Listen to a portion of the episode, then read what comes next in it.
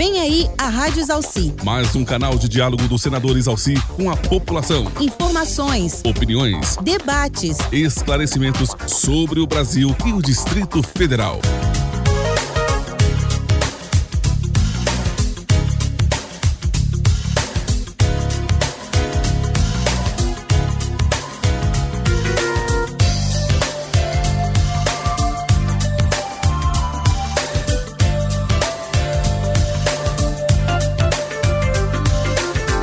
Semana, Brasília celebra 59 anos. E nada melhor do que falar de Brasília com quem entende Brasília, com quem é apaixonado por Brasília. Os irmãos Daniel Zuco e João Amador.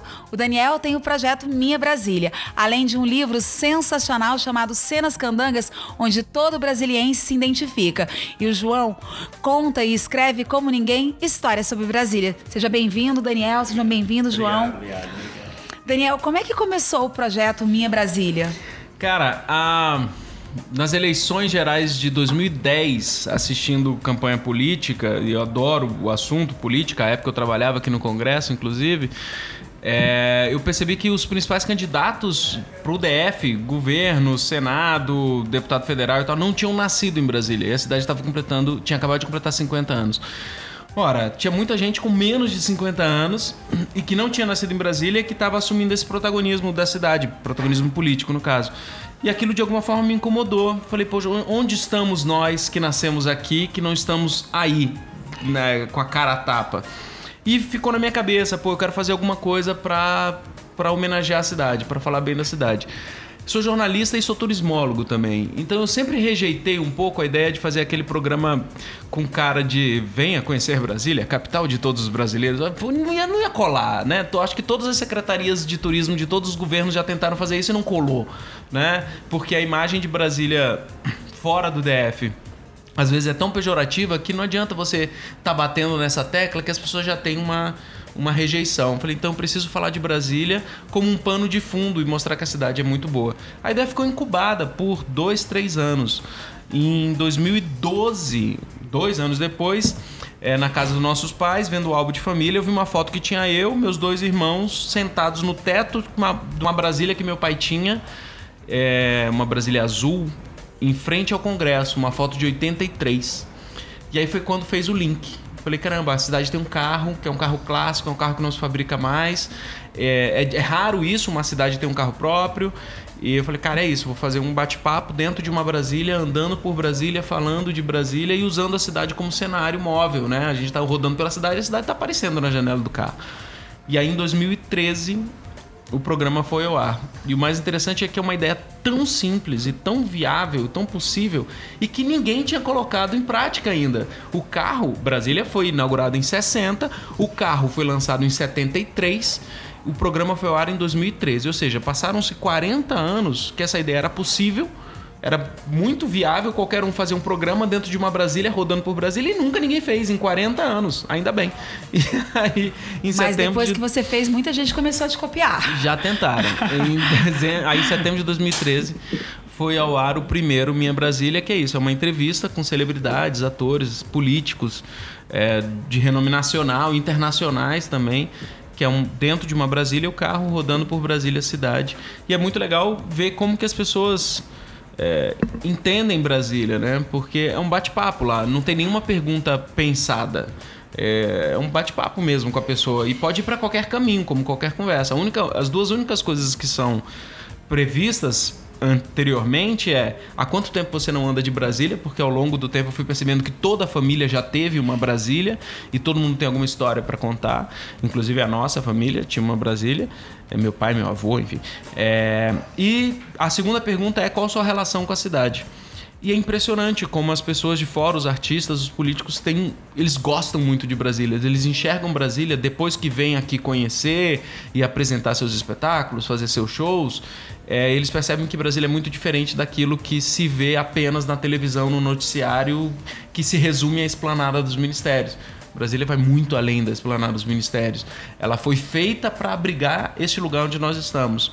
No entanto, é uma cidade orgânica. Ela cresceu e funciona como qualquer outra cidade normal, com gente real, com bar, com empresários, com casais, com lazer, com todas as possibilidades possíveis. Mas infelizmente ainda muita gente de fora enxerga Brasília como um resumo Praça dos Três Poderes e acaba que cria aí um preconceito, literalmente, porque é inevitável. Bateu em Brasília, as pessoas elas mudam de opinião completamente, porque a gente vive dentro de uma obra de arte, a gente vive dentro de um museu e que é impressionante como isso encanta as pessoas, como muda o olhar das pessoas.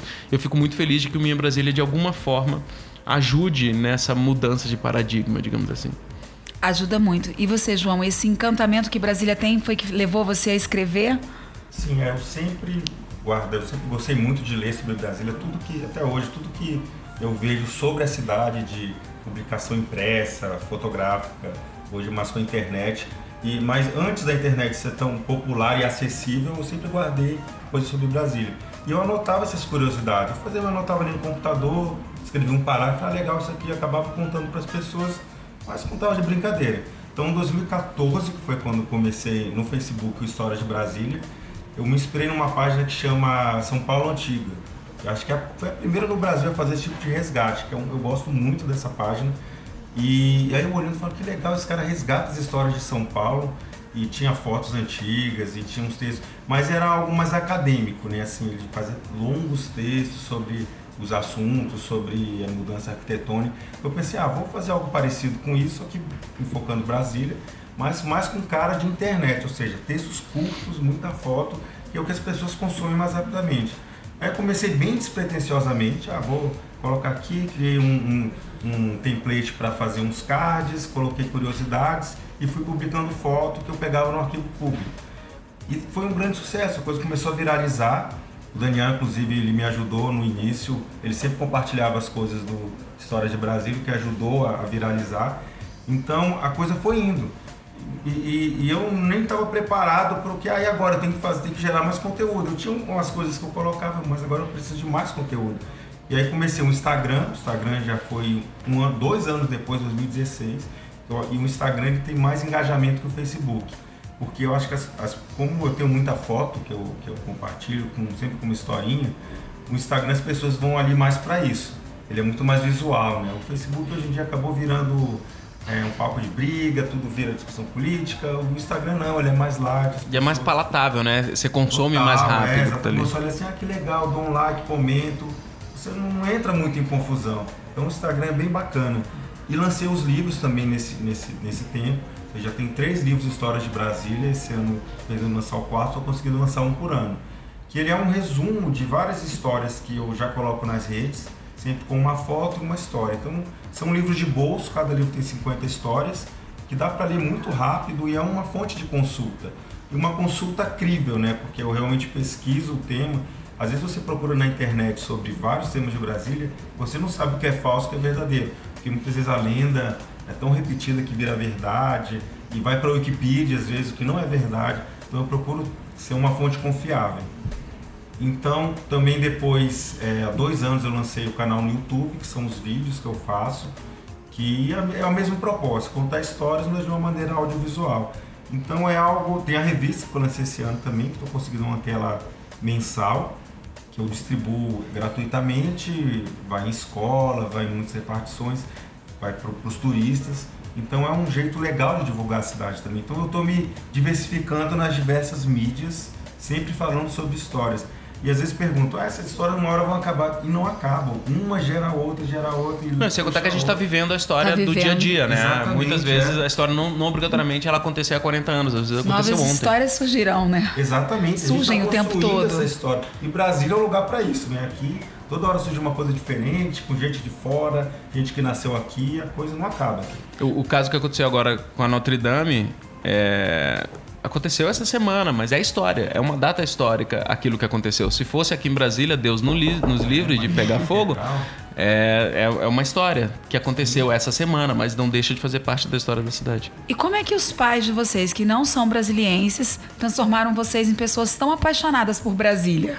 Como é Eu que era que essa relação? É, exatamente. Foi o inverso. É. Não foi assim, algo que a gente pegou deles é, é, de ver, de ver. Eles vieram de onde?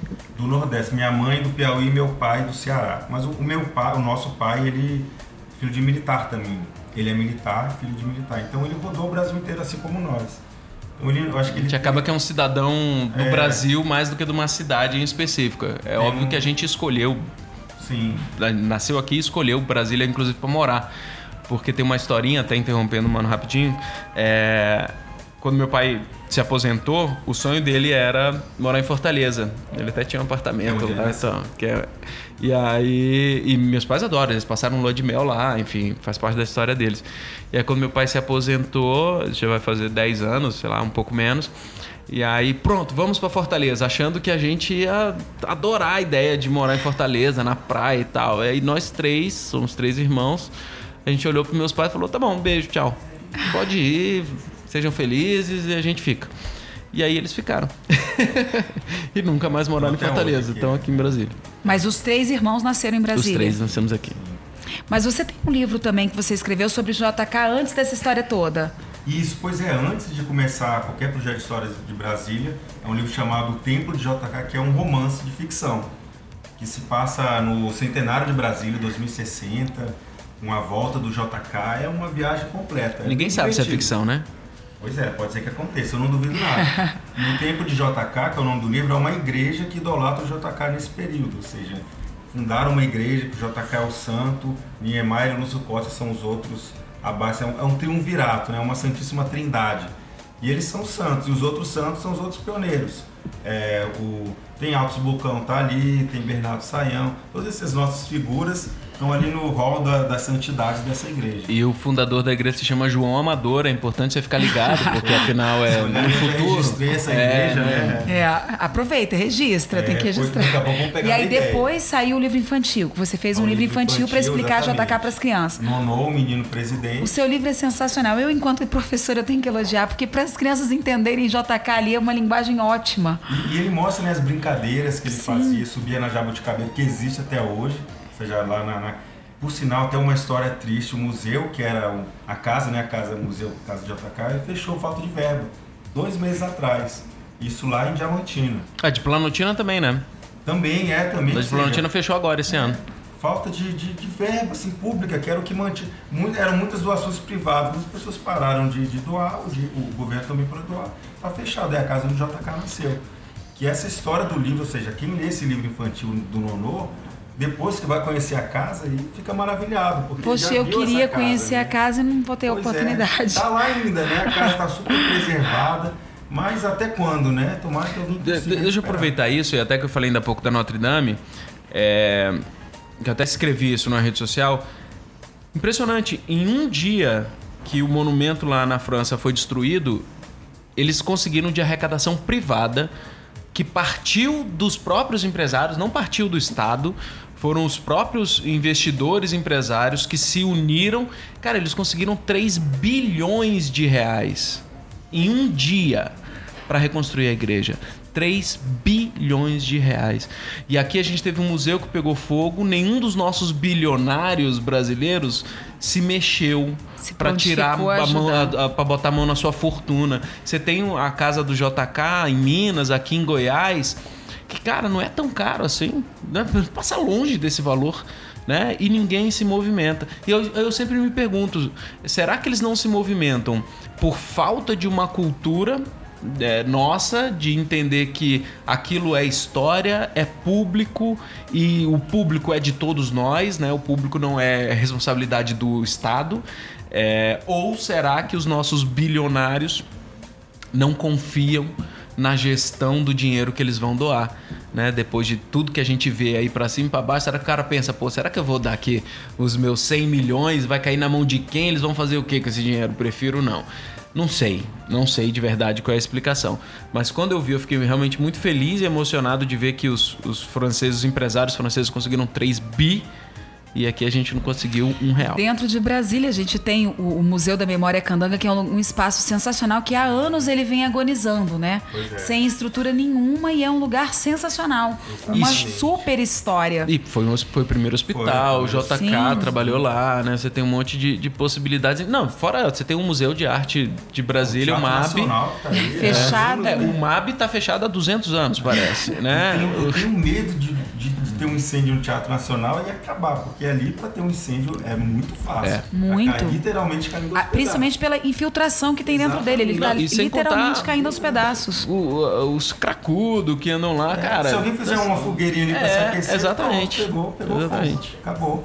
Acabou. Então, e, e- isso é irrecuperável, eu acho, né? Não- vai, vai ficar o esqueleto do teatro. E o Altos Bucão? Não tem mais Altos Bucão pra gente pra fazer uma outra. Pra refazer lá. É, não tem mais enfim. pra refazer os jardins É, não internos. tem. Não tem. Não tem mais e se nada. duvidar, ninguém tem nem um mapeamento não duvido correto nada, não duvido nada. dos jardins, das obras do, Do Atos que tá lá lá dentro. do É, Atos. ninguém tem um mapeamento correto. Porque o mosaico do Atos, que cobre as duas paredes externas do, do Teatro Nacional, há uns 10, 15 anos, ele foi trocado. E não sei se é uma impressão só minha, eu acho que não. A minha impressão é de que depois que ele foi Fizeram de restaurado, jeito, né? não era mais o Atos, assim. Não antigamente tiveram ele tinha uma cuidado cara... nem de preservar É. algumas coisas, Aí quando verdade. voltou, falou, hum, tá meio estranho, né? Não tá, não tá confortável olhar como era. E se, se acontecer um acidente desse, uma tragédia dessa, eu não tenho a menor dúvida que ni- ninguém tem esse mapeamento correto. Quais são as, as, as espécies que o Burle Marx usou, tanto no jardim externo como no jardim interno. Eu duvido que alguém tenha isso e que se se perder, vai se perder para sempre.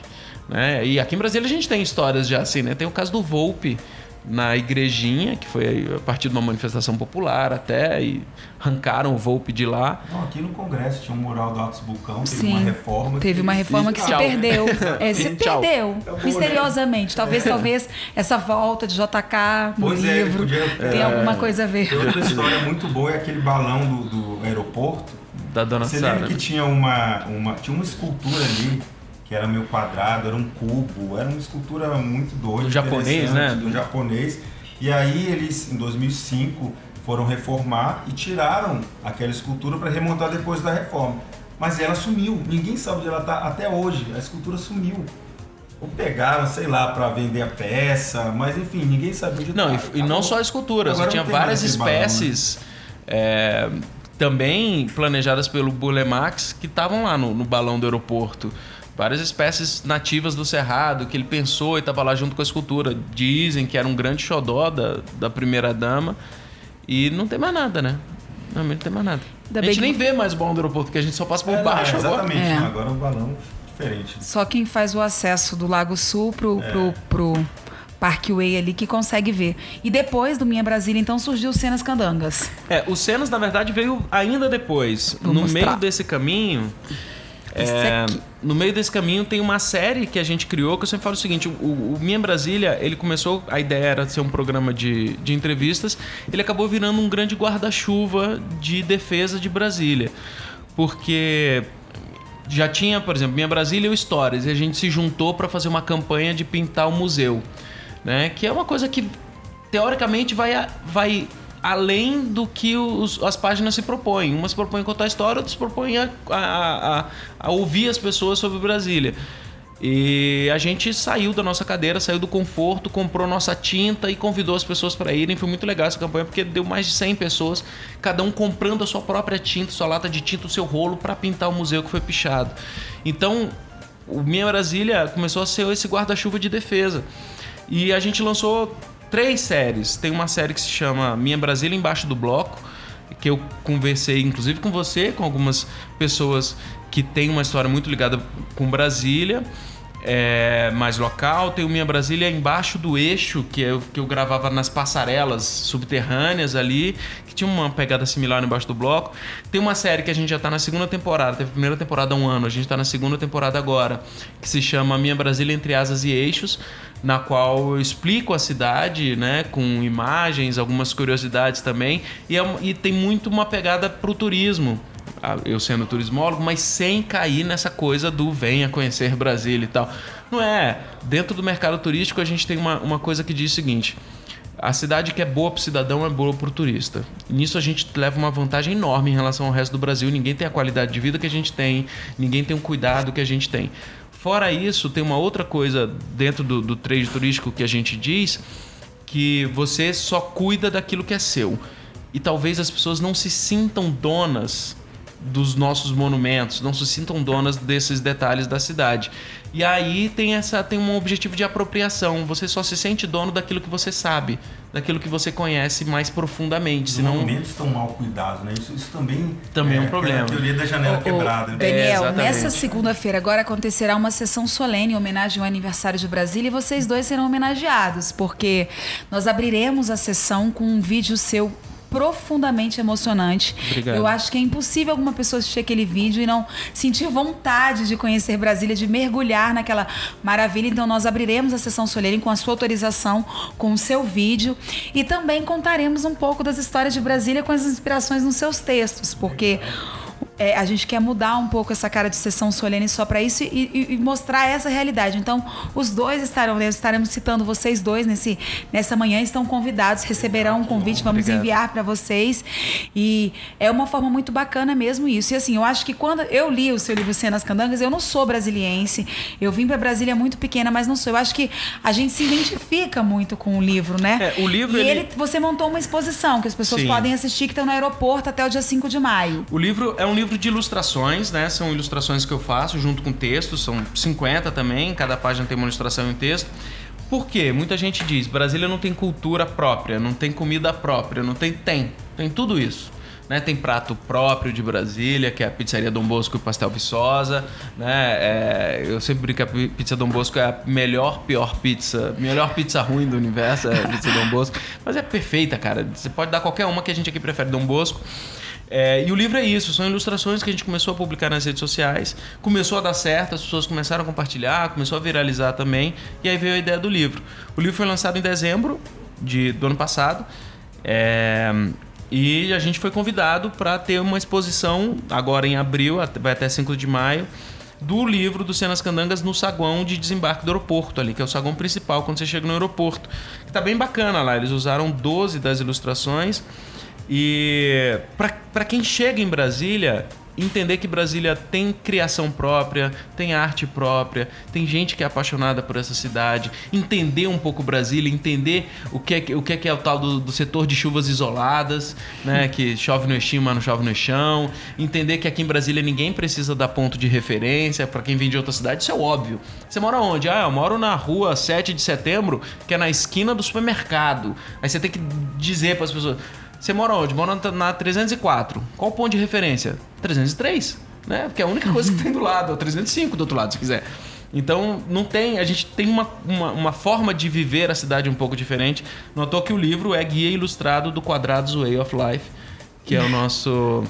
Que é o nosso modo de vida, né? E eu fico muito feliz porque o Cenas Candangas, além de ter viralizado nas redes sociais, saiu o livro e tal, o prefácio, que na verdade é um, não é nem um prefácio, é uma homenagem, foi escrito pela Maria Elisa Costa, que é a filha do Lúcio Costa. É, eu mandei o livro para ela antes de imprimir. Ela adorou o livro, me respondeu num e-mail super agradecida e emocionada pelo pai dela estar o tempo todo sendo homenageado no livro, que eu acho que a gente tem que homenagear esses caras que são malucos. É, e aí ela escreveu uma- um, um- textinho pra, que tá bem na abertura do livro e eu fiquei também muito emocionado, porque é a filha do inventor. Né? Foi, eu entrevistei ela no Minha Brasília, ela foi a primeira pessoa a, a ver no- rabiscado no papel a ideia de Brasília, foi ela. Numa madrugada, ela conta, numa madrugada, ela já era estudante de arquitetura. O pai dela, que segundo ela era um cara criativíssimo e genial, o pai dela chegou e mostrou pra ela: Minha filha, é isso aqui que eu quero apresentar como Brasília, pra projeto de Brasília. Aí ela olhou, aquela coisa esquisitíssima, e falou: Ah, legal. só. Segundo ela, porque pra ela era tão comum ver o pai dela fazer essas coisas completamente diferentes e malucas que ela achou normal. Mas depois todo mundo viu a genialidade do cara.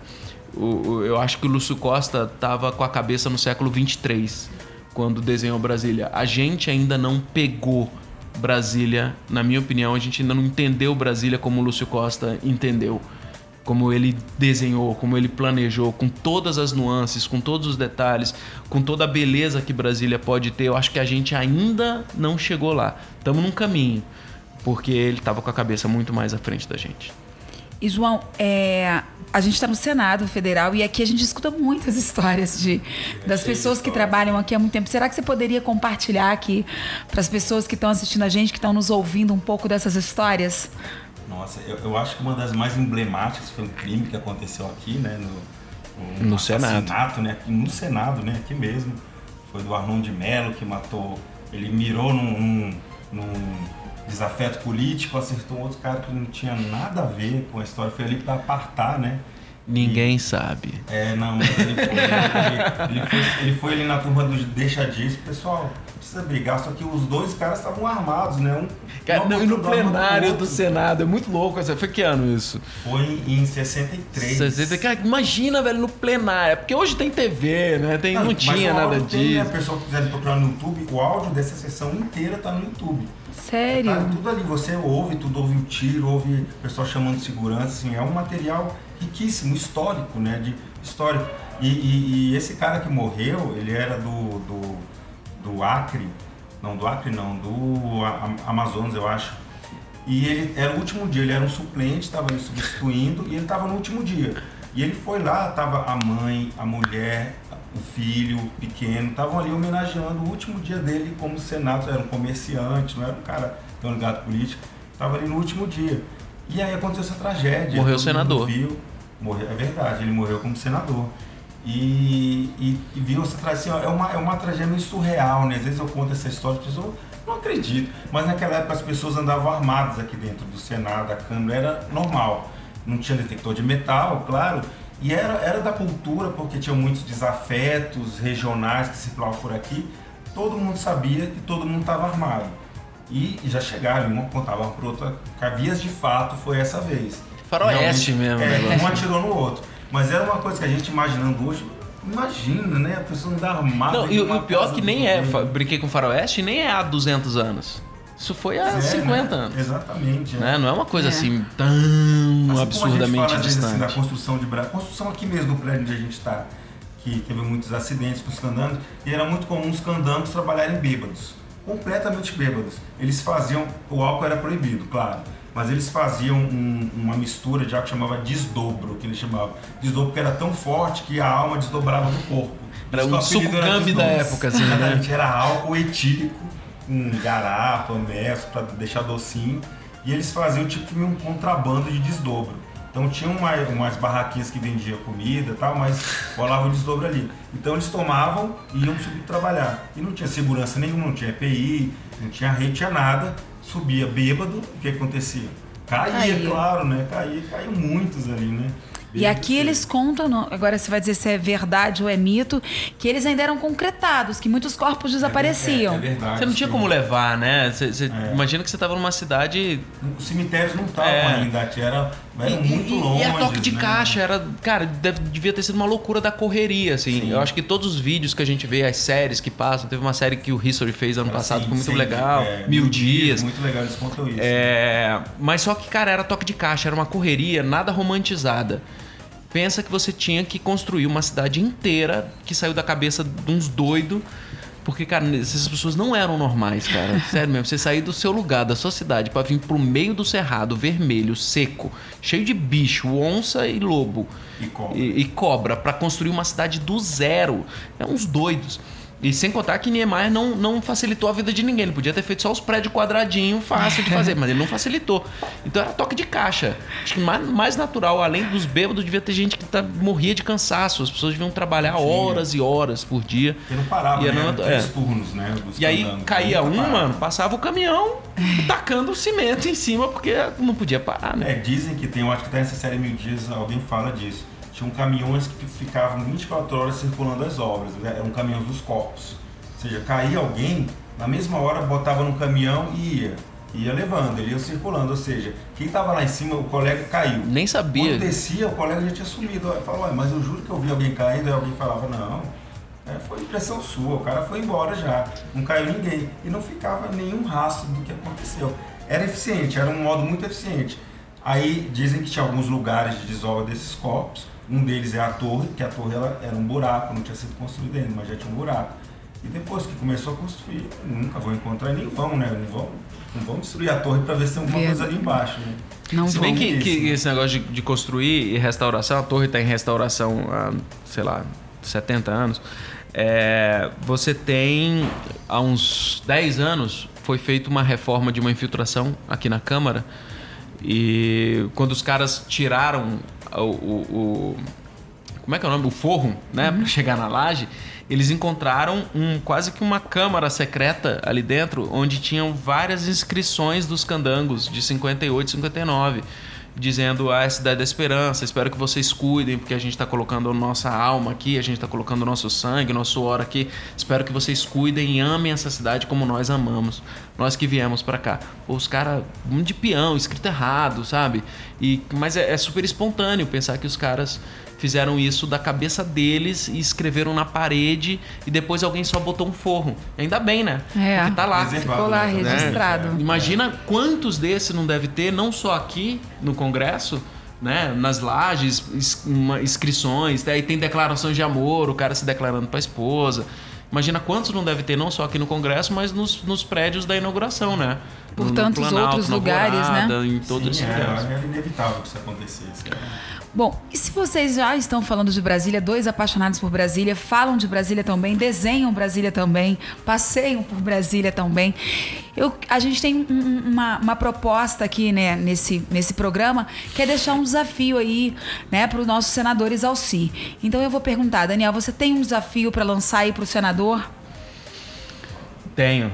É, ontem é, eu fiz uma charge que eu publiquei nas redes sociais e o, o pároco, o padre Jonathan, eu nem sou católico, o padre Jonathan entrou em contato comigo e falou o seguinte: é, ah, elogiou, muito bom o seu trabalho e tal, e falou: ah, o meu maior medo é que aconteça uma tragédia na- no Santuário Dom Bosco. Falou que os vitrais estão à hora da morte. Também lá, né? E aí a gente tem, a gente falou aqui do Museu Vivo da Memória Candanga, do MAB, do Teatro Nacional. Nacional, a Igreja Dom Bosco, a Torre que não, não resolve nunca, a W3 Sul, sem comentários, por uma cidade tão. A ponte que caiu. A Torre Digital, que é um monumento recente, é. história nova, Ela existe ainda? história hora nova. tá Ela existe né? ainda, a Torre Vai ser Digital? agora palco de uma festa, né? Sério? Agora... Porque eu pensei que, enfim, nunca, nunca consegui entrar lá. enfim, nem sei Ninguém se funciona. Não consegue. sei se foi feito pra funcionar. É... Cara, uma cidade tem 60 anos, nem 60 anos. Tem uma... A ponte que caiu, pra mim, é o emblema do descaso. Né? Que tem mais de ano já. E aí? É, Então, assim, meu desafio pro senador... Senador, você tá ali. Senador, ajuda nós a cuidar da cidade, porque não é caro. Mano, manter a cidade é mais barato do que reconstruir. Não é caro. A gente precisa, sim, do apoio das empresas. Eu acho que as empresas precisam comprar Brasília, a população precisa comprar a ideia de Brasília e não ficar só esperando que o senador, o deputado, o governador vão lá e ponham dinheiro público tem que partir da gente. E é, é como quando foi a campanha lá da faixa de pedestres. Teve o poder público, teve educação nas escolas, teve a sociedade comprando, teve multa. Tudo junto deu certo. É, e por que, que a gente não cuida da cidade dessa forma? Vale lembrar que o mercado turístico. é, eu estou citando aqui várias vezes o caso da Notre Dame, porque aconteceu antes de ontem. É, Notre Dame sozinha, sozinha, só aquela igreja que fica numa ilha, sozinha, recebia 12 milhões de visitantes por ano. Mais do que o Brasil O Brasil inteiro. inteiro Inteiro. recebe 6,9 milhões de visitantes por ano. Uma igreja sozinha recebia aquilo.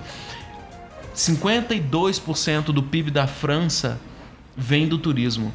A França se sustenta por causa do turismo. E o Brasil tem uma potencialidade gigantesca. Né? Eh, muita gente fala, ah, tem coisas mais importantes a fazer do que o turismo. Eu tenho hospitais, tenho escola, é verdade. Mas, esse dinheiro vem de isso onde? Gera... Se eu, se, eu, se eu consigo fomentar o turismo de forma tal que eu tenha riqueza, eu tenho dinheiro para consertar hospital, para consertar escola, para fazer treinamento, para melhorar tudo aquilo que precisa. Mas o dinheiro precisa vir de algum lugar. E de né? uma forma prazerosa para todo mundo, né?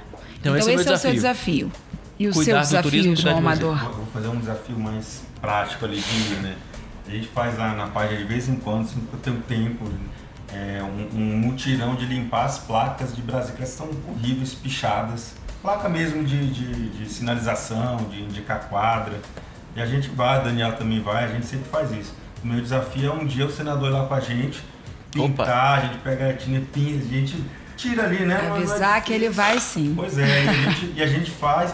E é legal porque as pessoas se mobilizam, eu mando chamada ali pelas redes sociais, a galera vai, a gente pega a bicicleta, vai E, e eu, eu reparo muito que as placas que a gente limpa, elas não, Não são voltam, pichadas né? de novo. Que legal. As pessoas às vezes falam assim, ah, E vocês divulgam adianta. esses, esses movimentos pelas redes Nas sociais. redes sociais. É, chama ali, vai divulgando no stories. E não vão assim, não é. Eu, eu acho assim, as pessoas que acabam pichando essas placas, alguém que vem aqui tá um dia, sei lá, de tédio e sai pichando várias, várias ali no eixo monumental, por exemplo. Sai uma atrás da outra. E não volta nunca mais. Então quando a gente limpa, elas não são repichadas, né? Não, não é uma coisa tão constante como dizem que é. E, e sem contar que a população compra essa ideia. Eu lembro que um, num desses dias eu tava limpando ali, querosene, estopa, a placa do Cine Brasília. A placa que fica no eixinho do Cine Brasília. Cara, em meia hora que eu fiquei ali, porque precisa de braço também, né? Em meia hora que eu fiquei ali, eu acho que uns 10, 15 carros passaram buzinando e aplaudindo. Pô, que legal, legal, vou fazer perto da minha casa e tal. Então a população compra isso. E a placa tá até hoje lá sem pichar de novo. É, as pessoas realmente É, não, não então. vão lá de novo para pichar. Acho que é. e Mas como assim, como ninguém limpa, realmente, eu não sei porquê, porque eu acho que é, é, eu acho não, é fácil pintar. Tanto que a gente aqui sem nenhum equipamento profissional limpa ali, porque temos equipamentos de limpar a pichação que são Pressão e tal. É, a gente limpa ali na mão mesmo com estopa. As fica- elas ficam ali mais de um ano sem ser pichadas de novo. E, e as placas, a gente parece que tem muita placa pichada porque elas não são limpas no decorrer dos anos. Então. Você vai revendo elas Exatamente. Você revê, aí chega alguém lá que vê uma, aquela ali não tá pichada, vai lá e picha. É a velha teoria da janela quebrada. Você vê, ah, já tá pichado mesmo, eu vou pichar, ninguém vai limpar. Então eu quero aproveitar Mas o desafio do limpar- Mano e vou lançar um desafio número 2 pro senador. É, as nossas placas de Brasília, elas estão no MoMA. Elas estão no Museu de Arte Moderna de Nova York. Por, de tão geniais que elas são. As nossas placas eram uma zona até os anos 70. Foi quando é, fizeram um pedido para a nova CAP repensar a sinalização de Brasília. E eu vou deixar aqui toda a homenagem para o engenheiro Danilo Barbosa, que foi ele que criou as nossas placas, criou set- a- a- o conceito das setinhas, que é uma coisa espetacular, o conceito das nossas setinhas, que é o único no mundo, criou as nossas placas com a fonte certa, com o tamanho certo. Se você rodar por aí, é, o que não falta é placa Fora do Fora do padrão, irregular. placas. E tem pessoas, inclusive, indo e mudando as placas, não, né? aqui, as empresas eles põem a sua própria placa ali. ponte, mudaram o nome da ponte, é um absurdo aquilo. Não, e aí quando a empresa muda a placa, ah, aqui a minha empresa fica aqui perto, então eu vou colocar uma placa fakeada, parecida com a Exatamente. placa de Brasília, só que horrorosa, é para dizer academia não sei o que aqui. Pô, não é assim, cara. Não é assim, é uma placa pública, ela tem que ser administrada pelo poder público, nesse caso sim pelo poder público, porque só ele pode fazer, até porque ele que tem um pa- o padrão, ele que Sim, sabe sim. como produzir e ninguém fazer qualquer coisa. ali, pode E- ser até perigoso. e você Claro. ainda tem uma cidade tombada na qual a questão da poluição visual, da, da estrutura da cidade, da métrica da cidade, dos, dos- das proporções da cidade estão tombados. Então você não pode simplesmente sair espalhando placa. Assim como eu nunca vou entender é, as placas suspensas, né? Cara, você tem que foram usadas na Copa, na época da Copa do Mundo, que teve toda uma, uma flexibilização dessa legislação. Primeiro, que as placas brancas da Copa do Mundo ficaram ali por 20 anos. Tava quase na próxima Copa. É, porque eu não sei. Depois, eles pegaram, arrancaram as placas brancas e botaram uma placa verde lá. Cara, não, primeiro que não precisa, não é a cara de Brasília isso. Você tem uma padronagem, você tem um manual pra isso. Você, o, o Danilo Barbosa, perdão, que foi quem criou as placas, tá vivo. Por que, que não consulta ele? Pô, Foi o cara que inventou o trem. né? Vai sair fazendo de qualquer jeito. Então, meu segundo desafio pro senador é é, junto com o poder público, o governo do DF e a influência que tem, resolver isso. A gente tem uma obra de arte, e aí não é um exagero, não é, não é uma. Eu não estou me usando de uma metáfora, de qualquer coisa. Ela está exposta no Museu de Arte de Nova York. Nós temos uma obra de arte em Brasília como um equipamento público e está sendo descuidado. Muito bem, fica aí os desafios. Lá. Então agora, já que a gente está falando de Brasília, Brasília é aniversário, então uma dica aí para a pessoa que está ouvindo a gente, porque a gente tem pessoas que escutam a gente fora de Brasília também, né? O que se fazer em Brasília? Você já deu alguma aqui durante a entrevista, mas que, que, que dica você daria assim, uma coisa que ninguém pode perder em Brasília, Daniel? Antes de dar dica, eu vou fazer um terceiro desafio pro senador. Senador, eu quero que o senhor entre em contato com São Pedro, porque tá chovendo há quatro anos sem parar. Deu, né? A gente tá acostumado a respirar ar seco, né? Por favor, eu já não aguento mais. Uma- É, Mas a minha dica é conhecer Brasília de verdade, descer do carro. Né? Olhar a cidade com o frescor no olhar, com a virgindade no olhar que a gente tem quando a gente visita uma cidade que a gente nunca foi. Quando você nunca foi na sua vida, você nunca visitou Goiânia, tudo em Goi- Goiânia em algum momento vai te encantar. Você nunca foi a Roma, tudo em Roma vai te encantar, porque você está com um olhar virgem. A gente aqui, como passa todos os dias pelos mesmos lugares, a gente viciou o olhar e aquilo virou ruído. E o ruído a gente ignora.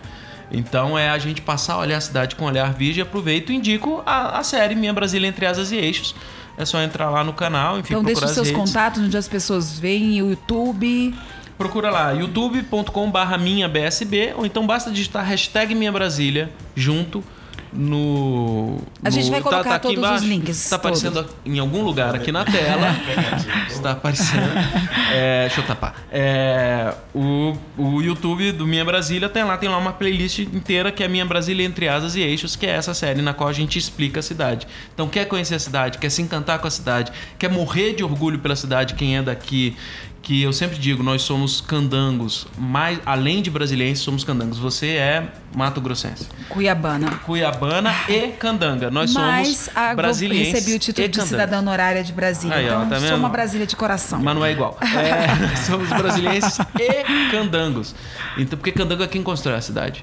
Né? E a gente está construindo uma construção social, uma construção cultural, mas somos construtores também. Então entra lá, entre asas e eixos. E, E, também a exposição, até 5 Ah, é de maio, no aeroporto, No Cenas Central, Candangas. gratuito. Tudo gratuito. E pode comprar o livro também pelas redes sociais, pelas suas páginas, Entra em contato lá no. Instagram que a gente Tá bom. envia. E você, João, como as pessoas Bom, te é, encontram? As minhas redes é, são Histórias de Brasília, o nome está em todos, se digitar ali Histórias de Brasília. YouTube, Instagram, Facebook, Twitter, você acha, é sempre a primeira, primeira campo que aparece. E tem o site também, historiasdebrasilia.com, que eu coloco todas essas E histórias. também né? os livros podem ser comprados também por essas páginas. Os livros estão na página, nós Tá. estamos online, então ali estão toda, to- todos os contatos. A minha dica para, principalmente para quem é, para quem mora aqui, para quem não é, a gente, essa série que a gente falou aqui chamada Mil Dias do History Channel é muito legal, ela está toda no YouTube, são quatro episódios. Ela é uma série, não é só para o Brasil, na verdade é uma série para o Brasil, para qualquer pessoa do mundo, na verdade, porque ela conta a construção de uma cidade. É interessante para qualquer ser humano ver essa saga.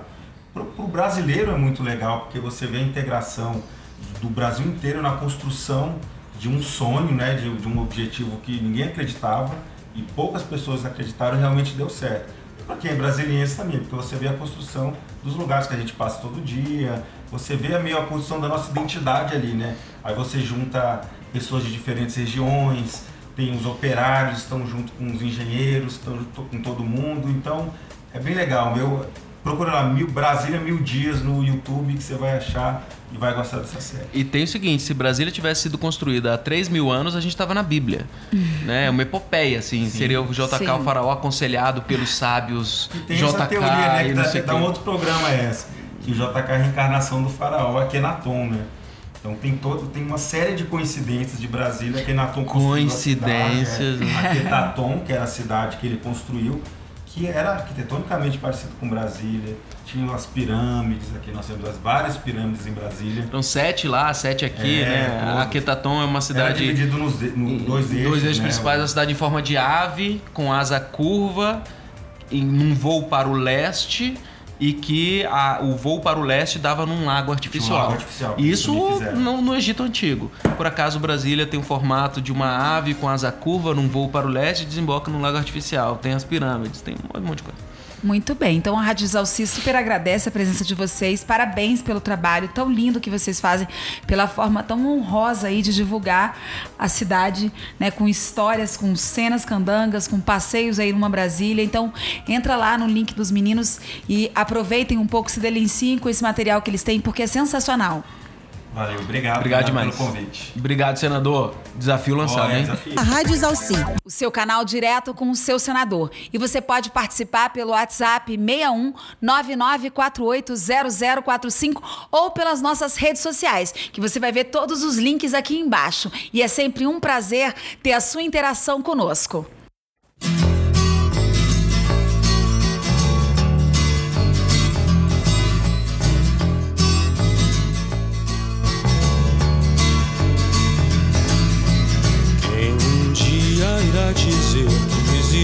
Razão nas coisas feitas pelo coração?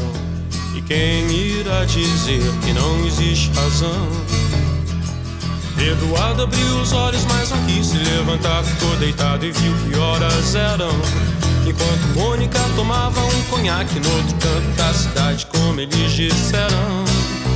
Eduardo e Mônica um dia se encontraram sem querer. Conversaram muito mesmo pra tentar se conhecer. Carinha do cursinho de Eduardo que disse: Tem uma festa legal que a gente quer se divertir. Festa estranha com gente esquisita, eu não tô legal. Não aguento mais birita e a Mônica riu. Quis saber um pouco mais sobre o boyzinho que tentava impressionar. E o Eduardo meio tonto só pensava em ir pra casa é quase duas, eu vou me ferrar. Eduardo e Mônica trocaram telefone, depois telefonaram e decidiram se encontrar. O Eduardo sugeriu uma lanchonete, mas a Mônica queria ver o filme do Godard. Se encontraram então no parque da cidade, a Mônica de moto e o Eduardo de camelo. O Eduardo achou estranho e melhor não comentar, mas a menina tinha tinta no cabelo. Eduardo e Mônica era nada parecido. Ela era de leão e ele tinha 16. Ela fazia medicina e falava alemão, e ele ainda nas aulinhas de inglês. Ela gostava do Bandeira e do Bauhaus, Van Gogh e dos Mutantes, de Caetano e de Rambo. E o Eduardo gostava de novela e jogava futebol de botão com seu avô. Ela falava coisas sobre o Planalto Central, também magia e meditação. E o Eduardo ainda tava no esquema: escola, cinema, clube e televisão. E mesmo com tudo diferente, veio medo, de repente, uma vontade de se ver. E os dois se encontravam todo dia e a vontade crescia como tinha de ser. Eduardo e Mônica fizeram natação, fotografia, teatro, artesanato e foram viajar. A Mônica explicava pra Eduardo coisas sobre o céu, a terra, a água e o ar. Ele aprendeu a beber, deixou o cabelo crescer e decidiu trabalhar. E ela se formou no mesmo mês que ele passou no vestibular. E os dois comemoraram juntos e também brigaram juntos muitas vezes depois. E todo mundo diz que ele completa ela e vice-versa, que nem feijão com arroz. Construíram uma casa uns dois anos atrás, mais ou menos quando os gêmeos vieram. Batalharam grana, seguraram legal a barra mais pesada que tiveram. Eduardo e Mônica voltaram pra Brasília e a nossa amizade dá saudade no verão. Só que nessas férias não vão viajar, porque o filhinho do Eduardo tá de recuperação.